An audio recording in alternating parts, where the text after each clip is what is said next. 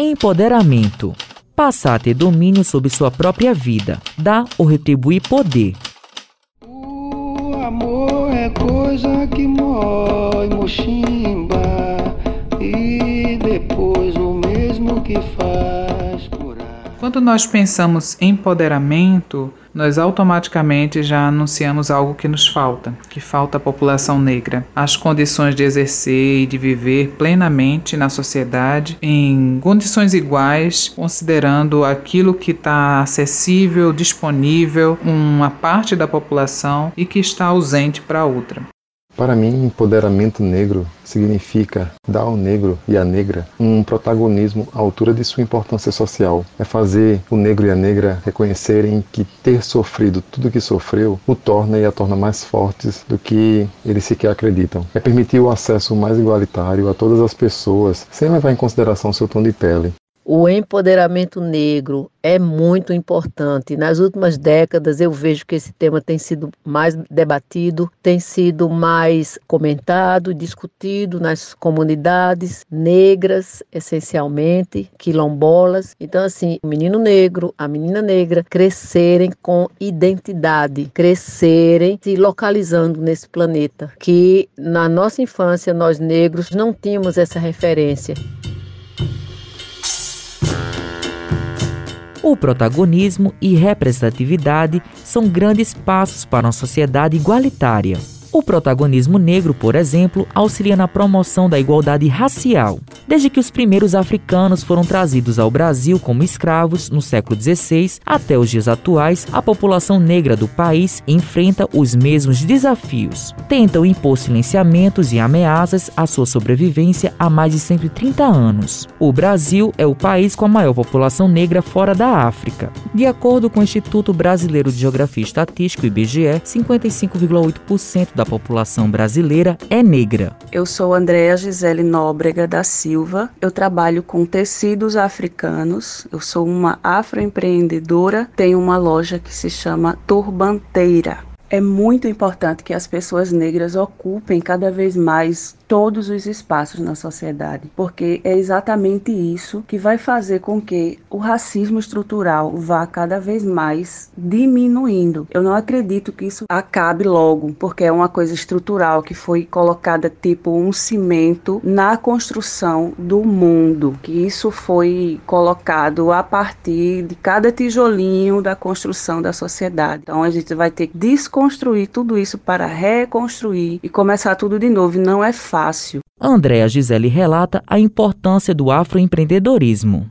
O empreendedorismo negro, ele é importantíssimo para tirar as pessoas da linha da miséria, porque o mercado ele é um dos mais cruéis conosco. Já começa da estética, é a primeira coisa que nos exclui o racismo ele é a primeira coisa que vem é o nosso visual, que muitos, muitas empresas elas já olham para a gente e diz corta esse cabelo e com as mulheres é alisa o cabelo ou amarra esse black aí tá muito alto, tá muito chamativo. Então a primeira coisa que nos agridem é a nossa imagem. Então muita gente por não conseguir emprego já começa do currículo pela foto, a empresa já não quer, não tem emprego e começa a ter colocar o seu negócio, o seu próprio negócio. Uma das dificuldades entre a população negra é a representatividade nos âmbitos sociais e profissionais. O professor universitário André Luiz Dias relata sobre esse assunto. Nessa profissão eu me sinto um pouco isolado, um pouco solitário, porque por mais que outros colegas que sejam brancos e tenham extrema boa vontade de entender o que se passa nesse tema, eles não como ter a real visão de uma pessoa negra. Então às vezes eu me sinto até rouco e mudo também, porque às vezes alguma ação que a gente pretende implementar não encontram eco e não se perpetuam.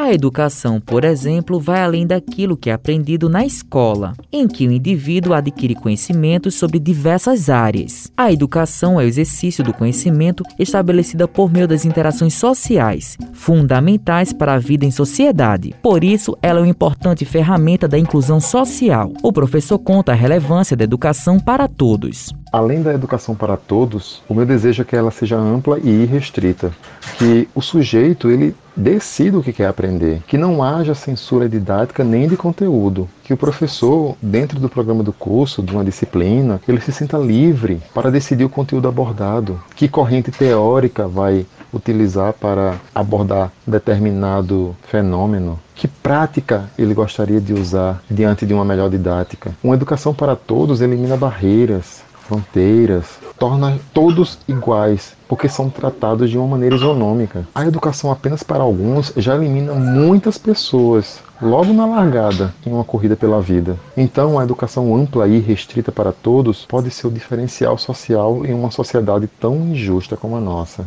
Um outro ponto que podemos tratar é a cultura como um agente transformador de uma sociedade. E com a população negra, a arte tem um papel primordial para retratar as vivências e realidades sociais, inclusive em relação às mulheres negras nesses espaços. Meu nome é Ana Lúcia Rodrigues do Nascimento. A minha profissão é professora aposentada, mas também sou artesã de biojoias, dou oficina de livros artesanais, sou coordenadora de grupo de idosos, sou mestra do coco de roda e sou liderança aqui do Quilombo do Ipiranga, aqui no município do Conde.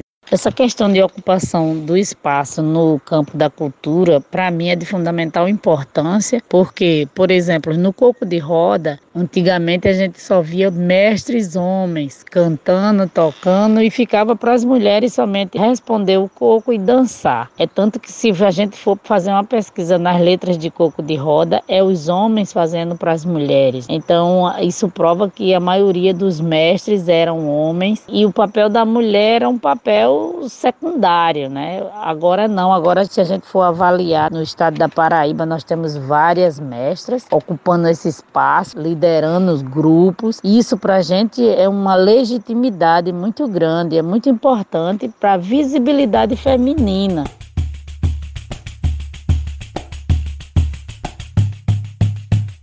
Oi, eu me chamo José Balbino, utilizo aí o codinome Zeb e sou artista multimídia, tendo atuado nos últimos anos mais especificamente dentro ali da produção musical. Na minha arte eu tento expressar conexões. Então, inicialmente uma conexão ancestral com um passado que pulsa, um passado que está vivo, que a gente consegue enxergar em várias expressões ali da cultura negro brasileira e na cultura que está espalhada no mundo aí por tantas diásporas que o povo negro vivenciou, entendendo que a gente já circulava pelo mundo bem antes dessa catástrofe que é, é o episódio da escravidão escravidão. Então, temos isso na nossa, na nossa construção também, essa ideia de ultrapassar os limites e vivenciar outras realidades e estarmos conectados ao mesmo tempo. A população negra, que responde por 50,7% dos brasileiros, conforme o censo do IBGE, ocupa apenas em torno de 30% do funcionalismo brasileiro, nas esferas federal, estadual e municipal. A informação é dos pesquisadores do Laboratório de Análises Econômicas, Históricas Sociais e Estatísticas das Relações Raciais do Instituto Federal de Economia da Universidade Federal do Rio de Janeiro. Entre os profissionais das áreas científicas e intelectuais, a participação de negros subiu 37 7,6%. Mais especificamente entre os médicos, esta proporção não chegava a um quinto, equivalente a 17,6% do total. Olá, me chamo Alda Lúcia Santos, sou médica especialista em pediatria e infectologia. O meu olhar em relação à medicina e às pessoas negras é de muito futuro. É, é um olhar positivo, é um olhar com esperança, porque nós sabemos como é difícil o negro chegar lá. Então, assim, é um olhar de esperança e que o recorte racial também tem ajudado a diminuir essa distância do negro das comunidades mais carentes até a, a formatura de ser médico. Então é um olhar com muita esperança. Se existe resistência, é porque existe uma oponência. Não deveria ter motivo para lutas. Os direitos eles têm que ser iguais. Somos todos brasileiros. Vivemos sobre o mesmo céu, sobre o mesmo sol, sobre as mesmas nuvens e sobre a mesma chuva. Então temos os nossos direitos, pagamos nossos impostos. O movimento negro começou a surgir no Brasil durante o período de escravidão. Para se defender das violências e injustiças praticadas pelos senhores, os negros escravizados se uniram para buscar formas de resistência. Ao longo dos anos, o movimento negro se fortaleceu e foi responsável por diversas conquistas desta comunidade, que por séculos foi injustiçada e cujos reflexos das políticas escravocratas ainda são visíveis na sociedade atual. Me chamo Mônica Vilaça, sou doutoranda em Sociologia pela Universidade Federal da Paraíba, milito na Marcha da Negritude Unificada da Paraíba e também no Movimento de Mulheres Negras. Algo constante em todos os tempos da luta do movimento negro foi a busca por ocupar espaços diversos desde espaços da educação, espaços na justiça. Mônica destaca a importância de contar a história real do nosso povo na sala de aula. Estamos chegando em 20 de novembro, Dia da Consciência Negra, dia de lutadoras e lutadores do povo negro que são lembrados, rememorados como Zumbi dos Palmares, Dandara, Aqualtone, e nessa data nós reafirmamos a importância e a urgência de contarmos essas histórias às nossas crianças nas salas de aula, que a nossa história, a história do povo brasileiro brasileiro ela possa ser entendida como uma história de desigualdade e de opressões também. Que nós possamos contar a real história da ocupação desse país. E que a partir desse processo a gente possa elaborar uma outra forma de pensar nossa sociedade. Que nós reconheçamos as dívidas históricas, as desigualdades que construíram e que são a base de organização da nossa população. Antissala, Ruanda, tipo Tchala, Wakanda. Veneno Black Mamba. Bandoleiro em bando, quer o comando dessas bandas? Essa noite vocês vão ver mais sangue do que Hotel Ruanda. A era vem selvagem, pantera sem amarra Mostra garra negra, eu trouxe a noite como camuflagem. Com os trabalhos técnicos de Ana Clara Cordeiro Gerente de jornalismo Marcos Tomás Matheus Silomar para a Rádio Tabajaro Emissora da EPC, Empresa Paraibana de Comunicação